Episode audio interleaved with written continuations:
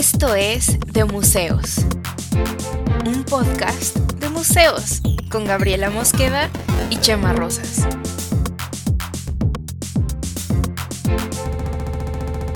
Bienvenidos. Hola, Cami, ¿cómo estás? ¿Cómo están? Gaby de Gab, yo muy bien, muy muy bien. Cami de Cam, de museos, es el podcast. Nueva temporada, temporada 3. Digo, que te acercaste muchísimo al micro como cuando hacen esta madre ASMR. Oye, sí, podríamos hacer una... Podría ser un episodio de... podríamos hacer algo así. ¿Se oye? Sí, sí, pero, pero no está bien, no, creo que no funciona. ¿No funciona? El tuyo sí funciona más. Una, una disculpa a los visitantes de museos, nuestros escuchas por esta estupidez, pero no, no, yo digo que mejor nos quedemos hablando de tonterías como lo hacemos normalmente. No hay, sí, no hay que hacer ASMR. Da un poco de cringe. Cringe. Sí, sí, es algo que no, no, no he te- terminado de entender lo del ASMR. Pues es de estas cosas, este, mm, centennials o como se llaman estos, estos chavitos.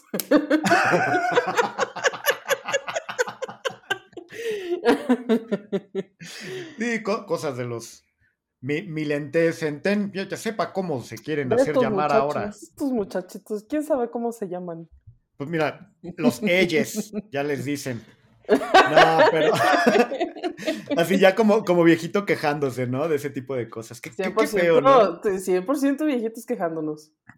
Sí, y aparte digo, ni siquiera me quejo del ASMR porque luego es, es- es raro, ni siquiera digo que, que me guste o no, simplemente digo, es raro, se me hace extraño que exista. Es extraño que Este- exista. Cosa, otra cosa extraña que existe, ¿te tocó ver como hubo una temporada que había un chingo de videos de slime? Donde ¿De slime? Sí, donde ha- hacían como slime en el video y, y lo apretaban con los dedos y le ponían como burbujitas y qué sabe qué. Extrañamente satisfactorio. Como ya lo mencionamos aquí, los videos de granos también. Extraño, M- satisfactorio. Me perdí ese trend totalmente. Eh, El del slime, pues ya, se- slime, ya pasó sí. y creo que ya se acabó, porque ya no lo he visto. que a- hablando de, de- de cosas de, de boomers quejiches y todo ese tipo de cosas, de cómo están haciendo un desmadre con el lenguaje, cómo es que se atreven. Eh, y hablando de esos rollos quejiches y recordando el pasado y trends raros, me estaba acordando hace rato del planking. ¿Te acuerdas del planking? Una estupidez, sí.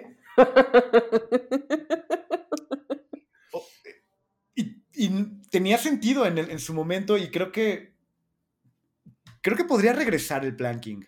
Pa- para como estamos ahorita. O sea, Pero ¿qué Planking- sentido tenía el planking? No, ningún No sé, pero, pero es el tipo de cosas que ahorita funcionarían increíble en TikTok.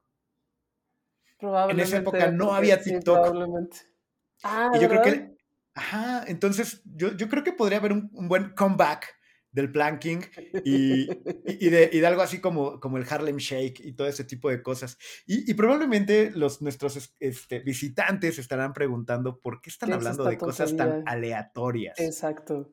Y de algún modo tiene que ver con el tema, yo creo, ¿no, Gab? Sí, tiene todo que ver con el tema. Todo esto fue planeado, no improvisado. ¿No improvisado? Pero te fijas cómo fue así de, déjame agarro el hilo porque nos fuimos a la fregada. Entonces, No. sí, hablando de planking, 100% planeado. Iba a la fregada 100% planeada. 100% planeado todo esto. Tenemos aquí un guion que Gaby y yo este, vamos leyendo y nos lo Una aprendemos. escaleta con minutos y segundos. Sí, sí, todo esto está planeado, pero, pero ¿de qué vamos a platicar hoy, Gab? Hoy vamos a hablar de una cosa que teníamos pendiente, inclusive en los comentarios de YouTube hubo quien nos dijo, ya quiero escuchar el episodio de ten, ten, ten, que es el de hoy. de- No, Trends. no, de slime, no. Slime, no, tampoco, pero, pero puede que tenga que ver con todo eso. Sí, hoy vamos a hablar de dadaísmo y de Marcel Duchamp, de el papel muy importante de Marcel Duchamp dentro del dadaísmo y, y, qué, y qué amplia, vasta y enorme influencia ha tenido todo esto en el arte contemporáneo hasta nuestros días.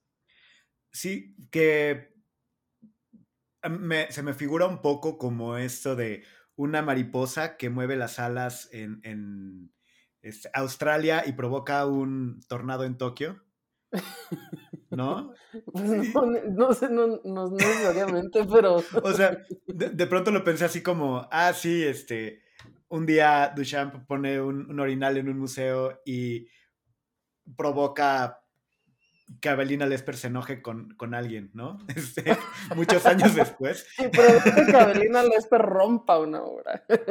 No, y, y, provoca que haya obras que sean cubetas de plástico y que tengan una justificación por ahí. También, no necesariamente las cubetas, pero por ahí vamos a, vamos a ir escarbándole. Tú vas a seguir defendiendo esas cubetas, ¿verdad, Gap? Yo nunca he defendido las cubetas, yo nunca defendí las cubetas. Las cubetas deberían defenderse solas. ¡Wow! Drop the fucking mic. Pero bueno, vamos a poner el audio del contexto, please. Por favor. Güey, contexto, please. Listo. y vamos a platicar primero.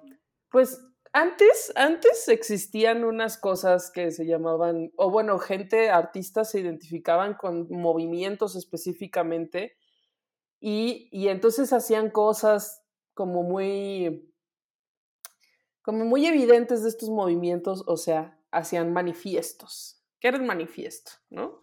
Era como decir, nosotros somos los, pon tú, si fuéramos tú y yo, un grupo este, de artistas. ¿Cómo, no, ¿cómo, no, ¿Cómo se llamaría nuestro grupo de artistas? Pues no sé, los. Los de museos, no sé. ¿Cómo? ¿Cómo lo pondrías tú? Los, los de museos, no, está como que muy, muy obvio. Este. Pero así a veces eran los nombres. ¿eh? ¿Sí? Pues sí. O sea, bueno, por ejemplo, estaban los futuristas, pero no, era como que, hola, venimos del futuro. ¿O sí? sí. No, pero sí Llegaban en un DeLorean. Sí, pero su intención era, era, era como hacer obra de cómo se imaginaban que iba a ser el futuro del arte. Y eran futuristas, ¿no? Ok.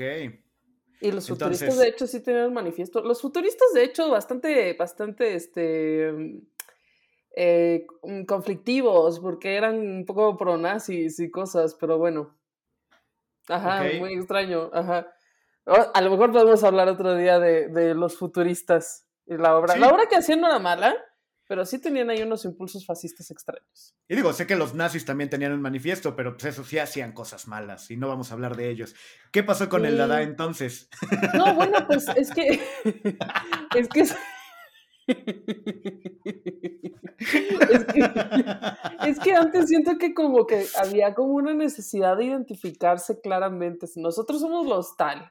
¿Y en qué creemos? En esto. Este es nuestro manifiesto creemos que el arte, quién sabe qué, y nosotros vamos a aproximarnos a las prácticas artísticas desde acá y desde allá, lo que implicaba que se hubieran puesto a teorizar sobre estos temas y que se hubieran puesto de acuerdo, si eran un grupo amplio, para decir esto sí, esto no, para acá sí queremos, para allá no queremos. Y, este, y entonces hacían su manifiesto y esto, son, esto es la manifestación de lo que somos nosotros y, este, y a partir de allí, pues eran un grupo identificable con, cohesión de hasta cierto punto y, em, y con una postura clara de, de, sus prácticas artísticas, ¿no? Me parece rarísimo eso siendo artistas. Pues ahora es muy raro, pero era muy común. Durante casi todo el, o sea, durante los finales del siglo XIX, principios del XX, era bastante común había un manifiesto pues el futurista, había el del dadaísmo, había el de los expresionistas, eh, de los impresionistas también, o sea, todos, casi cada corriente artística, y por eso los tenemos tan identificados, por eso decimos, estos los, estos los impresionistas, estos los, los del expresionismo abstracto, el expresionismo alemán, por eso los tenemos tan identificados y por eso los libros de historia tienen como un capítulo de los ismos, ¿no? Que son todos estos. Y que en parte me parece algo ah, tan. O sea, ahorita lo veo hasta un poco refrescante. Yo sé que no, pues, pero pensando en todas las cosas ahora que es como. Ah, bueno, este es un comentario a la transdefinición del organismo y un comentario a la sociedad postcapitalista del y es como todo el rollo, pero es como bueno, pero pero de qué vas, ¿no? Bueno, eso tú lo interpretas. No, o sea, y, y, me gusta esta idea como de un manifiesto porque incluso si alguno de ellos se sale de eso, pues, pues queda claro que está saliéndose de algo de esto para convertirse en otra cosa y puedes como detectar un movimiento, un cambio, ¿no? Sí, y, y, pero había también manifiestos de otras cosas, ¿no? Existió el manifiesto comunista, o sea, como también de movimientos sociales, y supongo que era más del espíritu de, de las épocas, ¿no? Entonces, este, pues ahora más bien lo que, como que, mm, como que dejó de haber estos grupos claramente definidos, más bien las prácticas artísticas son mucho más individuales. Si acaso hay ciertos grupos se, se, se, mm, se agremian o digamos se, se, juntan por, pues por generaciones o porque son los artistas de una cierta galería o porque daban clases en alguna escuela o cosas así como que se perdió esta cosa más este, grupal, más de identificación entre, entre prácticas artísticas, ¿no? Lo cual, pues no digo que sea bueno ni malo, es simplemente como han sucedido las cosas. Pero bueno, entonces, a, fin, a principios del siglo, este, ah, bueno, y a lo mejor esto sirve un poco para, porque ahora que estamos grabando esto ya empezó la guerra, bueno, estábamos todos así como de la Tercera Guerra Mundial, todavía no es, pero no lo sabemos si va a ser. El dadaísmo surgió después de la Primera Guerra Mundial. Entonces, había como un, había como en su planteamiento la idea de, pues miren a dónde nos llevó el positivismo y todos los avances científicos y tecnológicos, ¿no?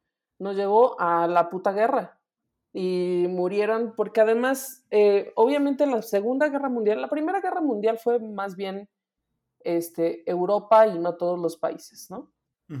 Pero el tipo de batallas que se libraban en la Primera Guerra Mundial eran como, como súper sangrientas, entonces mil personas quedaron locas, mutiladas, este, con severos daños. Eh, eh, mentales, psicológicos, físicos, de todo, ¿no? Y entonces había en el periodo, y bueno, y además muy pobres todo, y los países que perdieron más, y Alemania más, y todo, ¿no? Entonces, este, había mm, destruido muchas capitales europeas y había como un sentido ahí, de, más bien un sinsentido, ¿no? De qué sucedió, qué pasó, qué pasó con la perra sociedad que nos llevó a esta cosa y que se murió tanta gente. O sea, no, nada de esto tiene sentido. ¿Por qué así, no? Ah. Y entonces... como, de, de, de, ok, todo, todo científico y todo frío y nos llevó a esto. Y entonces, después, justo esto que dices, ¿no? Después de la, de la búsqueda de sentido que hubo en las artes y en el humano y todo, de repente toda la razón nos llevó a esto y luego qué. Exacto. Y entonces fue como, porque ellos partían de la idea de que el positivismo, o sea, esta, esta, mm, este tipo de pensamiento es ser positivo, que no aquí vale la pena hacer. Porque mucho mundo dice, es que me encanta tu positivismo y es como, no, no va tanto por ahí, ¿no? es que es bien alegre, es bien positivista, pero no, este, más bien te refieres a, a esta corriente de pensamiento es Augusto Comte. Nunca, nunca lo sé pronunciar. ¿Comte? ¿Comte? Comte, porque según yo en francés no se pronuncian las últimas, la última letra si es una vocal. Auguste Comte. Comte. Comte. De fromage. Bueno, no, bueno, que, que, es una, una, corriente que, digo, en pocas palabras, este, enfoca el pensamiento humano, humano hacia lo científico, lo comprobable, lo racional, y nos olvidamos de cualquier cuestión eh, de pensamiento metafísico, lo que sea, si está, está, si no está, no está, ¿no? Exacto es el tipo de filosofía originaria de casi todo el pensamiento científico. Y entonces, eso fue durante mucho tiempo, eh, o sea, a partir de la revolución industrial y durante todo el desarrollo de la tecnología y la ciencia y demás, de, este, de finales del siglo XIX, o sea, finales de 1800 y principios del 20, o sea, 1900 al inicio de 1900, fue lo que propició como todo el desarrollo tecnológico y de armas que eventualmente desembocó en la Primera Guerra Mundial. Que ya estamos hablando, en la Primera Guerra Mundial ya había armas de asalto, había tanques, aunque muy rudimentarios y todo. Estamos hablando de 1915, 1917. O sea, sí, sí, es raro, porque ya había rifles, pero también había espadas. Y, o sea. Exacto. ¿no? había bayonetas, también había metralletas. Ajá, es como metralletas y, y, espadazos al mismo tiempo en la misma batalla. Tenías que saber las dos. Es cosa extraña. Ajá, ajá. Había cañones, pero también había caballos. Ajá. Entonces, este. Mm, terminó la Primera Guerra Mundial. Todo el mundo se quedó así como pues qué chingados, ¿no? o sea, qué chingados acaba de pasar, ¿por qué estoy vivo? ¿De qué se trata esto? Y, más, pues viendo la devastación en las ciudades, las pérdidas de gente conocida, querida, eh, entorno social, rutinas, todo lo que implica. Bueno, ahora, ahora lo pensamos como con más cercanía, ¿no? Viendo qué es lo que sucede en Ucrania y todo esto, porque no habíamos tenido como una guerra de ese tamaño en o bueno, no, sí había habido siempre guerras en, el mundo, pero como con la visibilidad que implica las redes sociales en esta época, mm, es un poco diferente. Pero en fin, este, lo que pasó es que, pues, estos, estos que eran un grupo que originalmente empezaron a querer dedicarse a, trabajar textos y poemas, eh, y se hicieron llamar dadaístas, pero partían de la idea de nada de esto tiene sentido, entonces pues tampoco el arte como se venía haciendo tiene mucho sentido, porque el arte también durante mucho tiempo abrevó de este tipo de pensamiento positivista, ¿no? Y entonces ellos decían, bueno, y si este tipo de pensamiento positivista nos llevó a donde nos llevó, pues ¿por qué no hacemos las cosas de otro modo? A ver si, a ver si hacemos otra cosa, ¿no? Y, y curioso, ¿no? Porque, a ver, la parte de el positivismo y toda esta parte científica es una respuesta a también el cagadero que hizo el pensamiento religioso. Un poco sí, ajá. Si pensamos, por ejemplo, incluso en la misma lógica, ¿no? De, y digo, pensando en el dadaísmo como, como una corriente, pues, de entreguerras y todo esto, pero, o sea, venimos de guerras por religión, y era, ah, pues es que nos está llevando a todo esto, vamos a la parte científica y de pronto es, sí, y todo este pensamiento nos llevó a esta destrucción. Entonces, ¿ahora qué? ¿No? pues sí, pero luego también ya ves que está esta cosa, no sé qué tan famosa sea, supongo que sí es famosa, pero o sea, lo supongo porque yo lo sé y no lo he estudiado tanto, pero de que la historia es pendular, ¿no? Entonces va y se va hacia un extremo y luego eh, como por, porque ese extremo se pone muy extremo, digamos, entonces la gente dice, ah, no, no, no, ya no queremos esto, y ahí se va al otro lado completamente. Y se supone que eventualmente, pues como los péndulos, se encontrará un centro, pero pues quién sabe, porque no sé si eso sea tan correcto o si realmente haya sucedido tantas veces en la historia, pero bueno, entonces creo que eso fue lo que sucedió, ¿no? Vamos a alejarnos completamente del pensamiento religioso y mágico, vamos completamente hacia la ciencia. Y luego es como, pinche ciencia, mira lo que hiciste, mira cuánta gente está muerta, vámonos para el otro lado, ¿no? ¿Qué fue lo que sucedió con el dadaísmo? Entonces, el dadaísmo, para empezar, nadie sabe por qué se llama dadaísmo, porque justo no tenían la idea de decirle, ay, este nombre, ¿por qué este significado? Y no sé qué. Fue así como de que, ¿qué nombre le ponemos? Este. Hay un par de historias, nadie sabe realmente, hay un par de historias que dicen que Hugo, Hugo Boll o Tristan Sara, que fueron de los primeros, o sea, fueron quienes fundaron el dadaísmo, al que luego se inscribió también Marcel Duchamp, pero que abrieron un diccionario y agarraron la palabra así en algún X lugar, pues en la D, y agarraron la palabra más rara que encontraron y así. Y hay otro que dice, pues que no significa nada, que es como las palabras que dicen los bebés cuando todavía no saben hablar y que, y que justo es por eso que no, que no quiere tener ningún significado específico que puede ser lo que tú quieres interpretar, ¿no? Y pues el nombre, de algún modo, a mí me gusta porque pues sí resume un poco el manifiesto, ¿no? De, Del dadaísmo, que es, no significa nada. Exacto. Entonces decían, vamos, a hacer vamos a hacer un poema dadaísta. ¿Y cómo era un poema dadaísta? Recorta letra, palabras y letras al, azar de una revista o de un periódico y los aventaban para arriba y agarraban las, las palabritas que fueran saliendo, como estos, estos imanes con palabras que, te, que vendían un tiempo que ponías en el refri. Ah, esos me encantan, este, Estaban chidos. Bueno, eso es muy dadaísta, de hecho. Sí. Y este, y acomódalas como sea, y ahí tienes tu poema dadaísta. Entonces era como, pues no, no tiene que ser algo que, o sea, y además parte, es, todo es el sinsentido, el humor, porque también decían, bueno, es que por tomarnos las cosas tan en serio, fue que terminamos en este tipo de guerras todo estúpido, ¿no? Entonces, no deberías tomártelo tan en serio, puede ser lo que sea. Y, em, y empezó originalmente como un movimiento más bien literario, pero como no estaban tampoco sujetos a ninguna norma, decían, bueno, pues si se puede hacer, y se puede hacer pintura, sí, y se puede hacer escultura, ahí también, hay que hacerlo, sí. A cada quien haga lo que quiera, hagan lo que quieres. Ajá. y entonces así fue como este, también se abrió a otros tipos de manifestaciones artísticas que incluye la pintura. Eh, originalmente Marcel Duchamp, ahora que, ahora que ya vamos a empezar a hablar de Marcel Duchamp, corte, pequeño corte, hablar de Marcel Duchamp, y necesitamos un poco más de contexto ahí. Bueno, no tanto. Marcel Duchamp sí empezó como pintor. Y, este, y tenía un cuadro súper famoso que se llamaba Desnudo bajando una escalera o subiendo una escalera, que, es, que era un cuadro que pues podría pasar como cubista que trataba como de, de, poner el movimiento de los, del cuerpo en, en, una, en una imagen fija, ¿no? Lo cual en sí mismo pues es un sinsentido. Una imagen fija no puede tener movimiento. O sea, puede representar de algún modo el movimiento, pero no lo tiene. Entonces, pues es en sí mismo un absurdo, ¿no?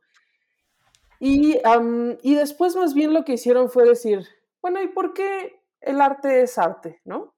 ¿Por qué las cosas que están en los museos consideramos que son valiosas? ¿Por qué no puedo yo agarrar una cosa de la calle y meterla en el museo y decir que esto es arte?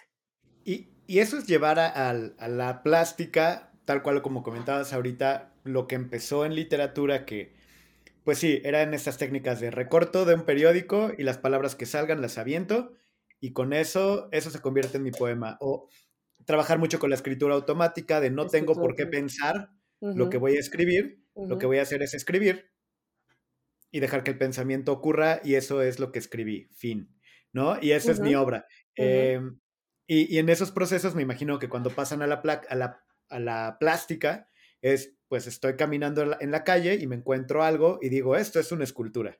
Ajá.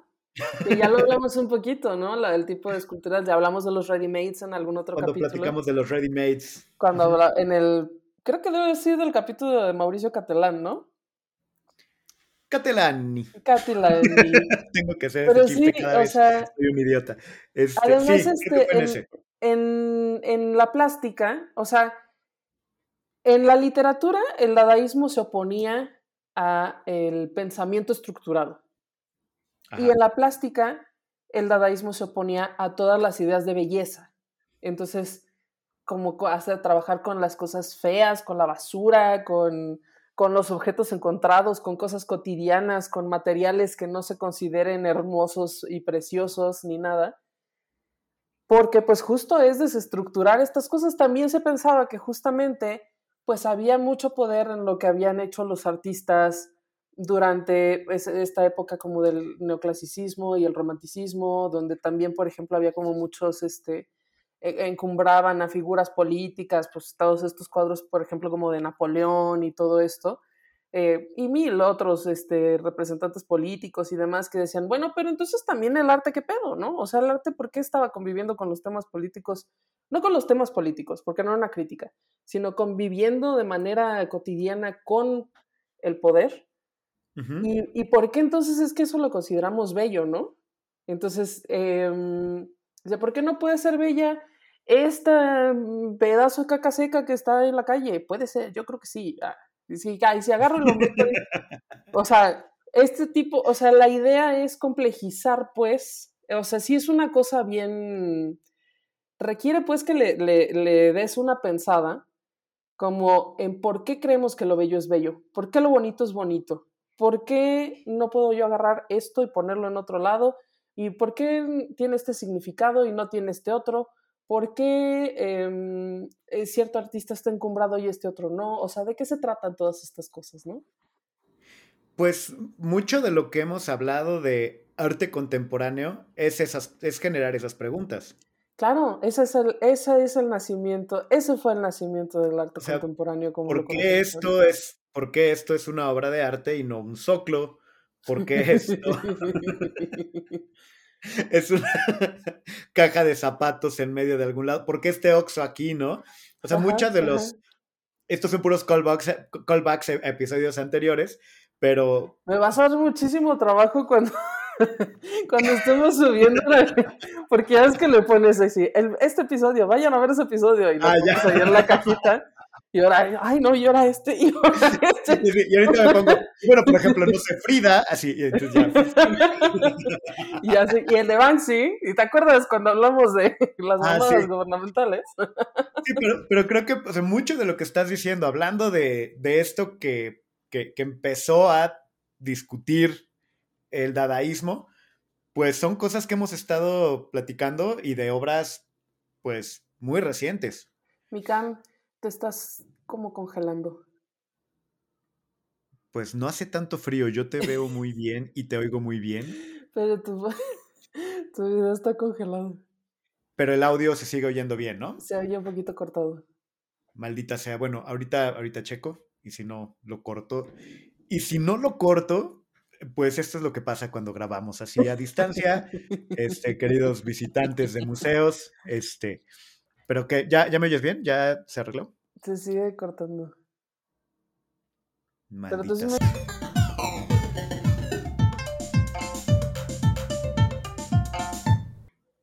Mika, tuvimos de nuevo un coso técnico, un cosito técnico un cosito técnico. Yo creo Esta que. pachanda, yo creo que es el espíritu de Ada. O, o, o los bots rusos no quieren que hablemos de las consecuencias artísticas de los temas de guerra. Ah. Y, sabes que al, al, principio del podcast ya hicimos una referencia al nazismo y ahora estamos hablando de bots rusos. O sea, el chiste es que este episodio esté marcado por la CIA y por lo menos porque por Spotify y que nos lo tiren. Y sabes qué, ojalá, porque así no, ojalá, ¿cómo que ojalá?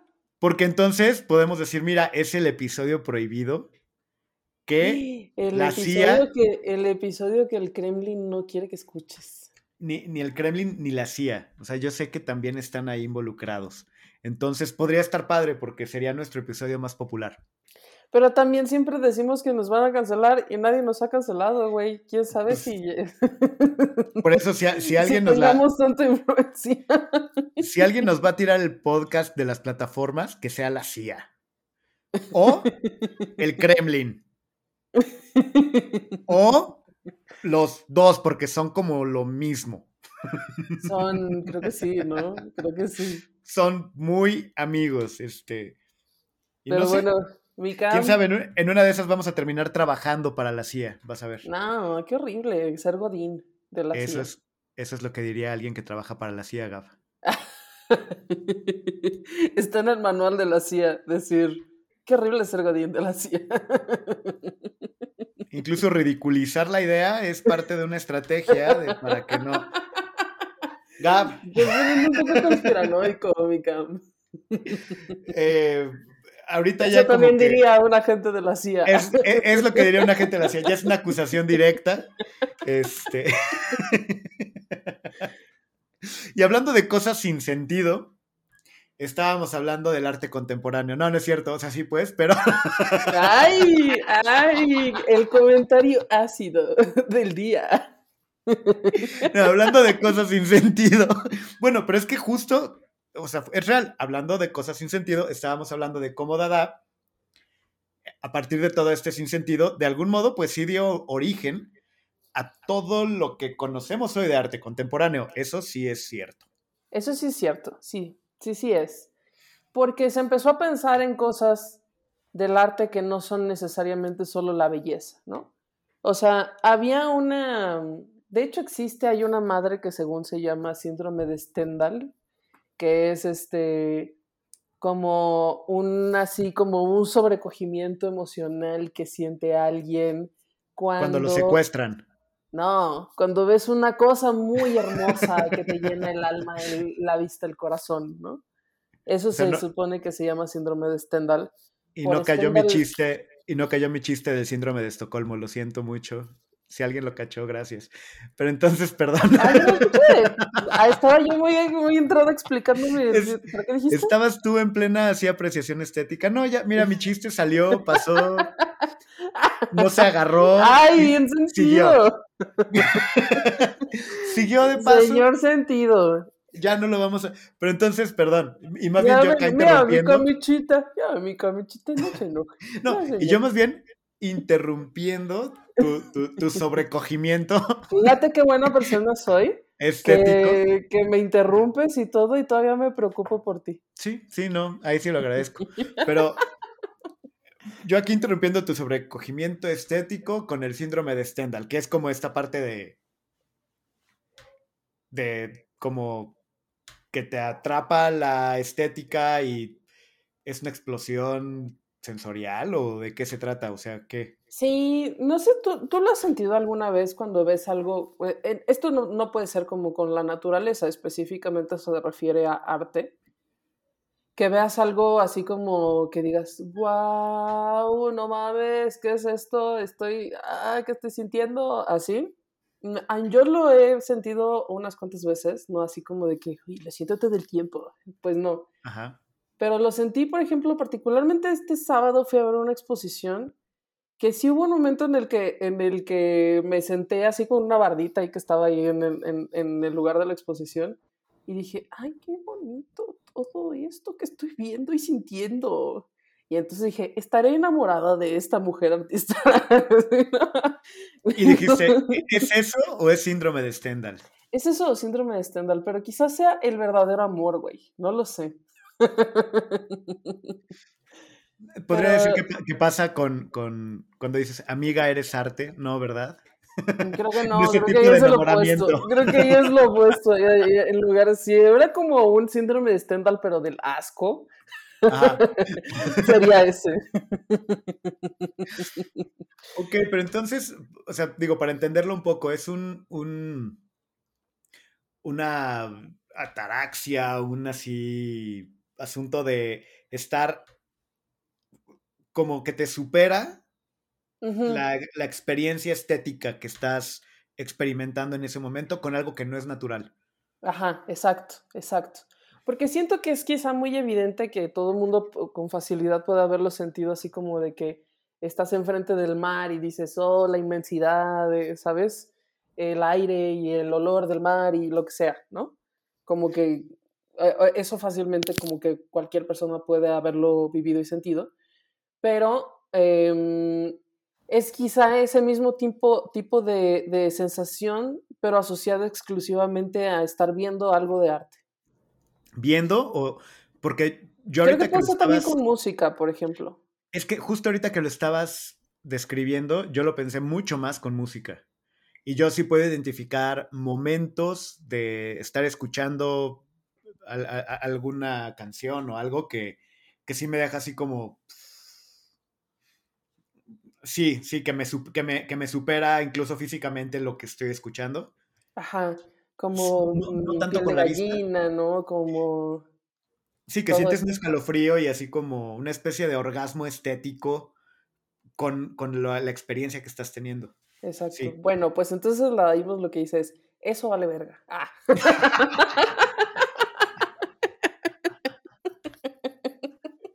Así, eso, eso no. ¿Eso? No, no. Fuera. Eso que acabas de emocionar describiendo, no va. Sí, porque, o sea, como mm, con, este, con este tipo de racional se justificó la creación de arte durante mucho tiempo y entonces en un momento de desazón social, de, de, de sin sentido, pues dices, no, eso no, eso para qué.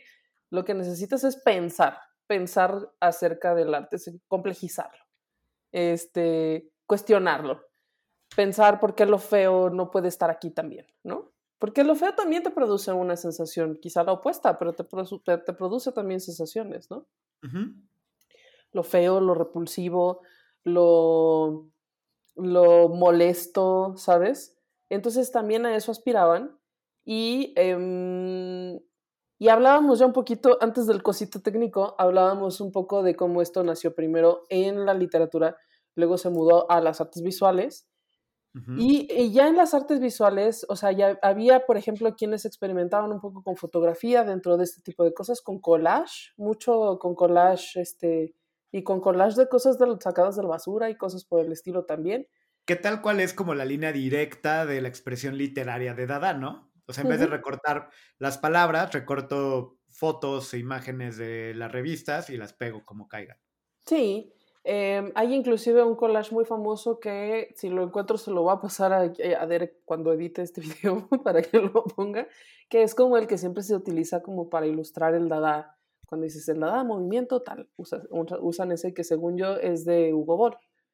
Este, mm, y luego, quien realmente le dio, o sea, aquí viene ya la figura de Marcel Duchamp, que sí fue quien realmente le dio una, una estructura de pensamiento a este tipo de manifestaciones dada, pero de, de artes visuales, con los ready-made, con este, con, con la fuente o bueno, el, urinal este que llamó fuente, con él mismo haciendo como tipo performances, pero en, una, en esa época no había tal cosa como performance.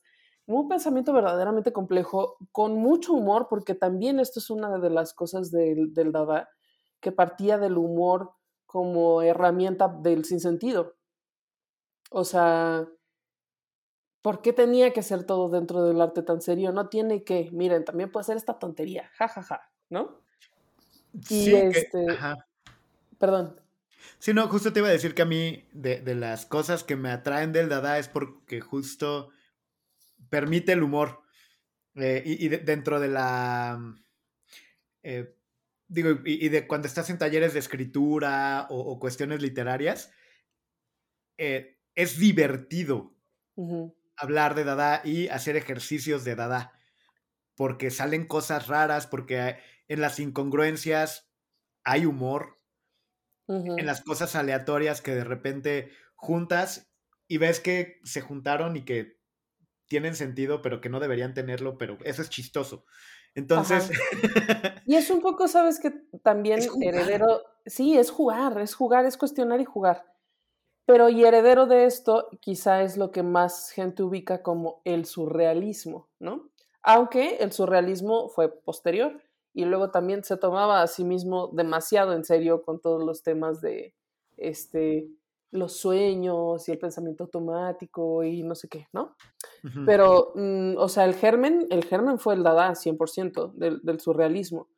Y, mm, y si te fijas, hasta antes del Dada, ningún movimiento artístico se había permitido el humor como una herramienta para generar, para generar obra y para generar procesos creativos. Ninguno. Todo se tomaba súper en serio. Inclusive cuando eran opuestos, ¿sabes? Que empezaba como, y el, los, los expresionistas y los impresionistas, aunque fueran opuestos al canon al inicio, también se tomaban a sí mismos muy en serio. Y que sí me imagino que había, o sea, que obviamente hubo quien expresó humor en obras de arte, pero no como parte del proceso de la creación de la obra. Muy pocos, muy pocos realmente. Yo me acuerdo haber visto alguno como que me sorprendiera. Em, como de Courbet. De, pero es el Courbet creo que es del romanticismo, no me acuerdo bien.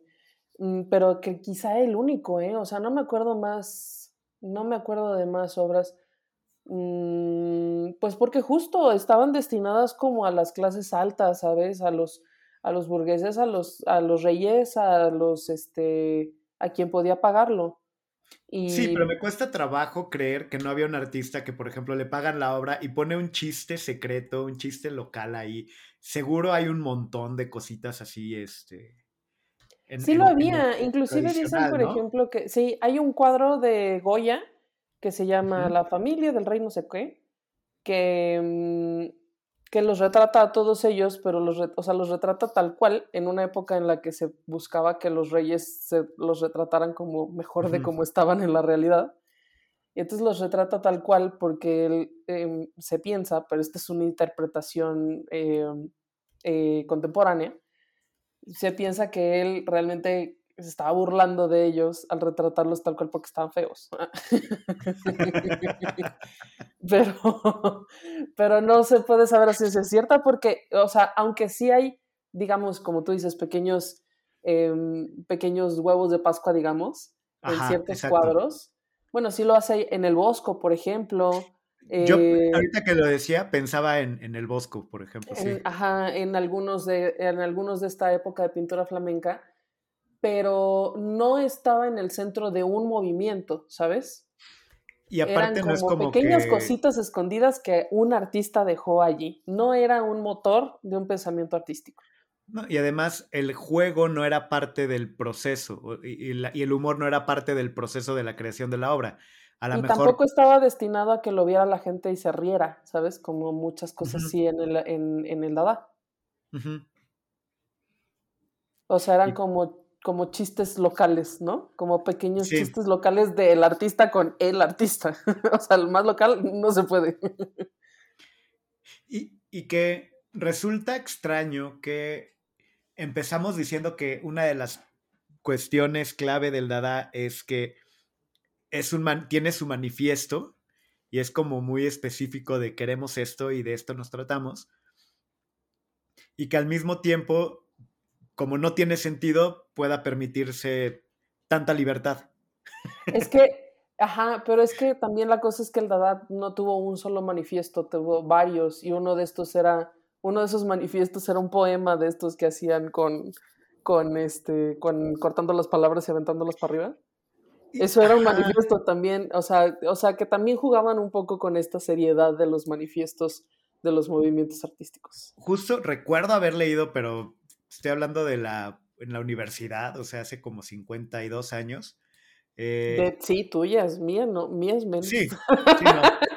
Mira, yo porque soy un viejito de 78, pero, o sea, me acuerdo haber leído el, el, algunos manifiestos de Dada y, y sí, este, tal cual, o sea, digo, y no me lo sé, me, acuer me acuerdo que era, es como, somos sangre y pájaros y luz. Sí, tampoco eso, pero si quieres, también. O sea, y eso es una línea del manifiesto.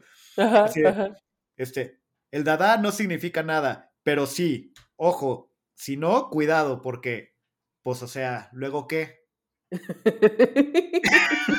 o sea, sí, ¿sabes? O sea, me acuerdo de estarlo leyendo y que me, yo me estaba pitorreando de risa porque me imaginaba a la gente escribiendo un manifiesto y poniendo tal cual cosas así. Ajá. De, esto no significa nada y no lo puedes tomar en serio. Pero lo que más en serio debes tomar es lo anterior que acabas de leer. ¿O no? Bueno, si quieres. O quién sabe. Siguiente punto. O sea, así está redactado y me encanta. O sea, es de esas cosas que lees como con un gusto de. Qué chulada leer un manifiesto con ese tipo de frases que son contrarias a lo que es un manifiesto y al mismo tiempo, en forma, está manifestando lo que quiere manifestar. Es raro, pero El creo que es un poco lo que. Ajá. Y es un poco lo que hace Dada, ¿no? Como. Es exactamente lo que hace Dada.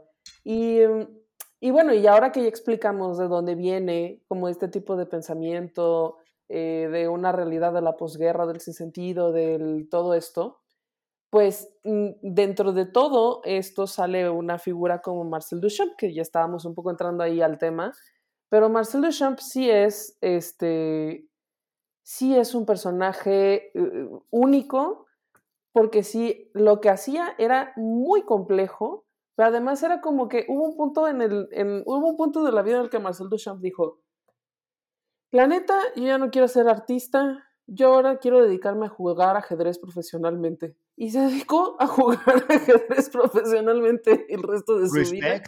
Y no volvió a hacer arte, como porque dijo, yo ya exploré todo lo que tenía que explorar, ya hice lo que quise hacer, ya me divertí, ya esto, pues pasó el tiempo eh, y si lo hice chido y si no, no.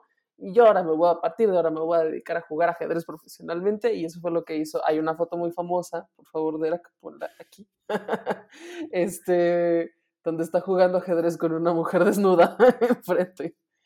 ¿Cómo, ¿Cómo, han cambiado los planes de retiro, no? El otro día vi un tweet que decía, güey, acabamos de salir de, bueno, no salir, todavía no se acaba, pero pandemia y luego guerra mundial. ¿Y quieren que le eche dinero a mi pinche Afore? No. Me vamos a morir sin un peso, Cami. Pero qué chulada, ¿no? De pronto decir como, mira, ya lo que exploré, exploré, voy a jugar ajedrez. La ropa es opcional. Sí. Qué belleza. Y este, y además, por lo que entiendo, era un excelente ajedrecista, que también pues te da, te da a entender que pues era una persona con un pensamiento, este, lógico muy desarrollado, ¿no? Sí, sí, o sea, creo que aquí el comentario de, mira, tonto no era, no cabe, porque Ajá. estamos, estamos hablando de que de esto del Dada, de Dada hace más de 100 años. Creo que no tiene tampoco una fecha oficial de que en este año se fundó el Dada, pero es por ahí de 1917, por, o sea, después de la Primera Guerra Mundial, ¿no? Y mm, ya hace más de 100 años a mí me cuesta trabajo entender por qué sigue siendo un elemento de cuestionamiento. O sea, como por qué después de 100 años la gente sigue diciendo, ah, yo creo que esto no es arte, ¿eh? Yo creo que aquí este, este urinal, yo creo que esto no es arte. Dude, hace 100 años que eso ya completamente aceptado y superado. O sea... Pero yo, yo aquí es donde, donde creo que puede haber una discusión interesante es decir, el, el acto artístico de, hacer lo, lo, del urinal tuvo todo el sentido del mundo cuando lo hizo Duchamp. Que lo hagas tú en una galería en la Condesa, ¿qué tanto arte es? ¿Me explico? O sea, es como decir, exactamente allí. Ya lo eh hizo Duchamp y ya, eh, o sea, él ya rompió eso hace 100 años. Y justo como fue hace 100 años, ¿qué chingados estás proponiendo? Pues por eso se supone que se ponen un poco más, este, eh, que es un reto más grande hacer algo chido de arte contemporáneo, ¿no? O sea, mm, es más difícil tener un planteamiento original después de estas cosas, porque realmente lo que hicieron en, Dada sí era bastante original, em, sí rompió con el canon, sí estableció eh, un, nuevo, este, un nuevo estándar de qué es lo que se puede considerar arte y cómo, y analizó el, digamos, el sistema de validación del arte, o sea, como existía hasta ahora, para decir, oye, bueno, pero pues si yo digo que esto es arte, también esto es arte, ¿no? O sea, como cuestionando todo eso desde, desde, desde los cimientos. Porque, a ver, lo que voy a decir Puede ser que te haga enojar un poco, no sé. Ya me puede ser. Yo ya me emputé. Ah. yo creo que te va a enojar, pero. A ver, ¿no sería ahorita en, en arte contemporáneo lo más disruptor alguien con una pintura. Pintura, o sea, alguien que sepa pintar técnicamente así, estilo, no sé, clásico y exponer algo así? No, no sería disruptor. O sea, como mostrar no tanto como un ready-made o algo así, sino algo con técnica específicamente clásica, muy cabrona, en un lugar en, el que, en zona Maco, y poner así, no sé, un retrato.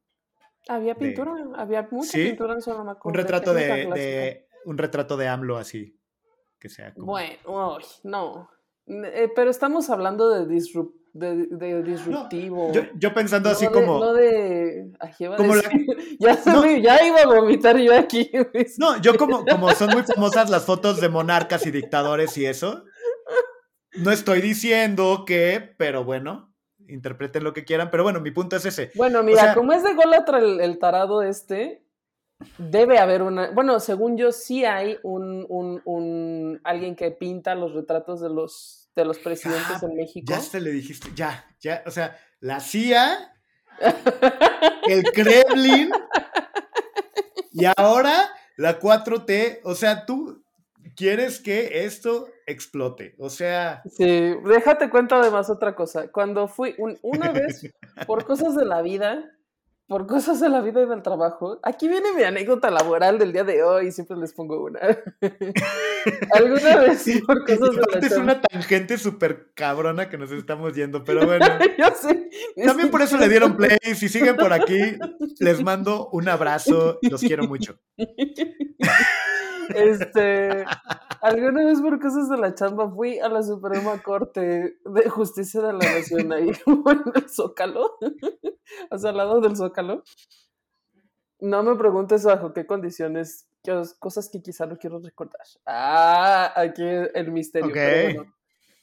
Entonces estábamos, no me acuerdo exactamente si estábamos esperando que nos dieran como una que o llegamos antes y no habían terminado una reunión, no me acuerdo bien. El chiste es que fui a la Suprema Corte. Y tienen unos murales este, de la Suprema Corte, tienen unos que ahí fue cuando descubrí, hay un pintor mexicano que se llama Cauduro, eh, que tiene unos murales que están muy cabrones ahí en la Suprema Corte, que además son recientes, son como de 2005, así. ¿Danza este, Danza Kuduro. Y, em, y tienen retratos en, al óleo de todos y cada uno de los ministros de la corte. Yo dije, ¿qué es esto? ¿Por qué tienen esto aquí? Esto es muy extraño. Porque lo único, mi única otra referencia al respecto es en el castillo de Chapultepec tienen los retratos de todos y cada uno de los virreyes de la Nueva España. O sea, esa fue mi única referencia. ¿Por qué los ministros de la corte tienen sus retratos aquí como si fueran los virreyes de la Nueva España? Muy extraño. Pero después investigué y sé que existen también, como existe una foto oficial del presidente, existe también un retrato oficial del presidente. Entonces, sí hay algún pintor que está haciendo exactamente lo mismo que hacía la pintura del, del poder antes del dadaísmo. Entonces ya no puede ser disruptivo porque eso ya existe. Sí, pero mi punto es. Regresamos, mira cómo regresé, mira, mira. Pero, pero justo. no, pero justo revirando, y no digo que no, que no hay quien lo haga. Mi punto es: si quieres ser disruptor en un espacio en el que se supone que, o sea, tal cual como, a ver, esto es algo que va en el baño, no en un museo, por lo tanto, si lo pongo aquí, estoy haciendo una disrupción del espacio. ¿Qué sería lo verdaderamente disruptor hoy en el arte contemporáneo? Como, o sea, para no estar imitando y que no sea como, mira, Duchamp ya lo hizo hace, hace 100 años, ¿qué me propones? O pues, sea, e, esa es la parte que es, como, que creo que sí vale la pena discutir, no sé. Sí, o sea, bueno, mi mejor ejemplo aquí de alguien que sí era muy disruptor, pues es Mauricio Catalán, que ya retomemos a Mauricio Catalán, por favor, como lo amamos. Pero mm, pero, por ejemplo, también es una disrupción. Hay, una, hay un artista que me gusta mucho. Bueno, hay un par de artistas que me gustan mucho que trabajan solo con luz, por ejemplo. No con pintura, no solo con luz. Creando atmósferas con luz y así. Uno es James Turrell, que hubo una exposición de él aquí en el Jumex hace, pues como unos dos años, yo creo. Gran exposición, muy linda. Y luego otro eh, se llama Olafur Eliasson, creo que se pronuncia así que también trabaja con instalaciones, creando atmósferas, mucho tiene que ver con la luz y demás, con cómo la luz te hace sentir. O sea, eso es disruptivo porque no se había hecho antes, porque nadie había, se había sentado a pensar, bueno, pues la luz es todo lo que percibimos de la realidad, porque si no hubiera luz no veríamos nada.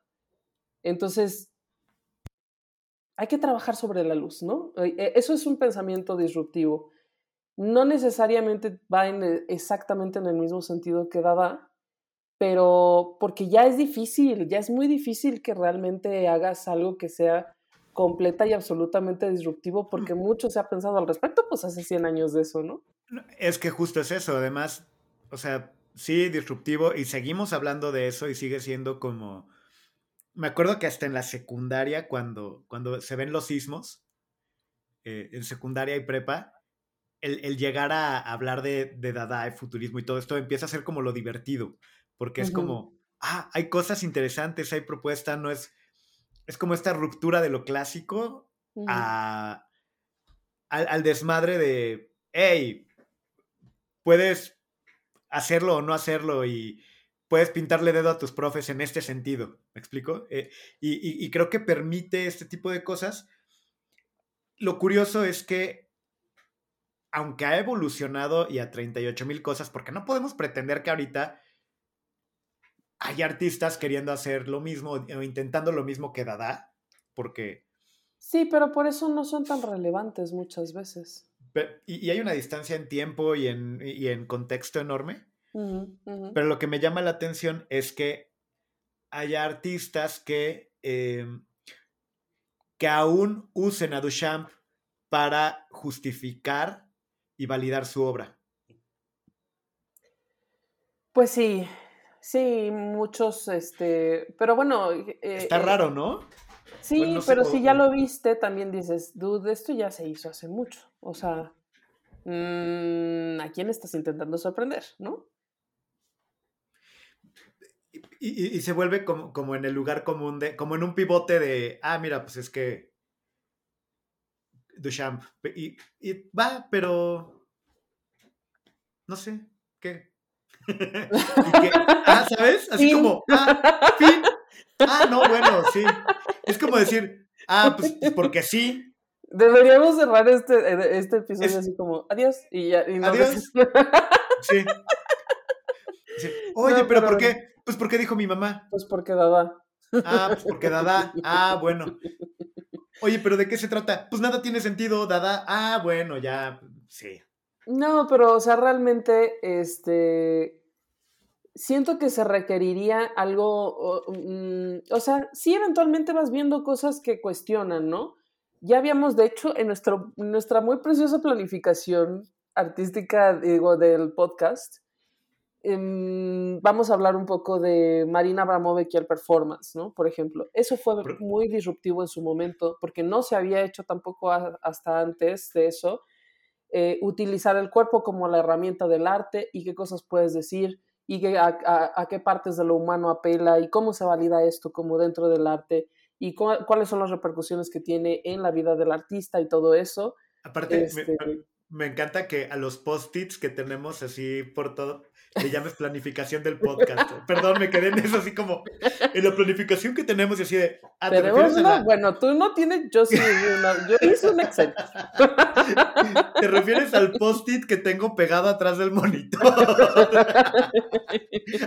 y, lo que escribí atrás de, del, del recibo de Walmart. muy piciosa planificación que hicimos, muy piciosa, hermosa. Sí, pero bueno, y perdón, con, esto de, la parte ya de performance y de otro tipo de cosas, ¿no? Que, pues era disruptivo, era disruptivo en su momento, ¿no? O sea, ahora ya también dices, ay, en performance, pero, pero no había sucedido hasta antes de ella.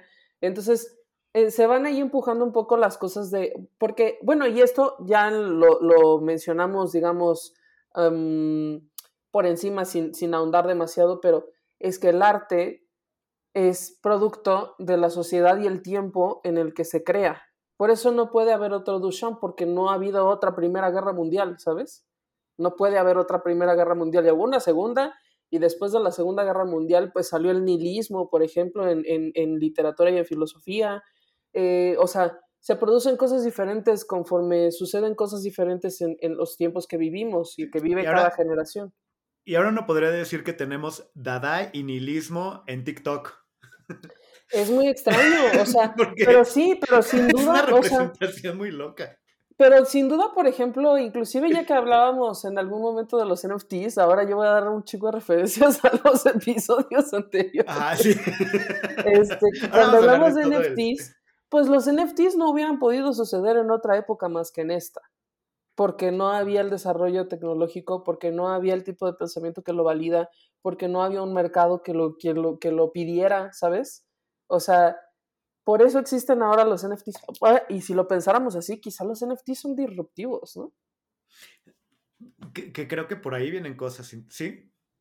Puede ser. Y, porque además es, es tan disruptivo que, que, es como, ok, Levante la mano el que lo entienda. Ok. Ok, ahora el que no levantó la mano por compromiso, que sí lo entiende, quédese con la mano levantada. Ok.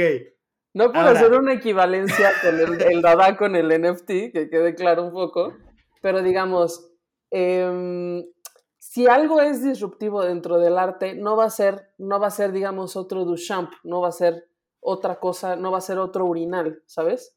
Va a ser diferente porque la sociedad, la gente, la tecnología, el conocimiento artístico, el mercado del arte, todo es diferente conforme cambia, pasa el tiempo y cambia la sociedad, ¿no? Sí, sí, y, y, yo insisto que ahorita estamos viviendo en una época bien extraña en la que este sinsentido, o sea, pensando y regresando un poco al el, rollo de los manifiestos Dada y, y de hablar de los sinsentidos y de los nihilismos, ahora no hay manifiesto como tal, pero se vive de unas formas bien extrañas. Y digo, lleva rato, eh, en este rollo, digo, desde que se hablaba de oh, la posmodernidad y todos estos rollos así, ya metiéndome en cosas más de Leotard y cosas así como que llamas, uh, Pero bueno, ahorita abres TikTok y es así de, dude. no, hay, no hay manifiestos, pero siento que sí hay un cierto pensamiento hegemónico sí, ¿no? últimamente.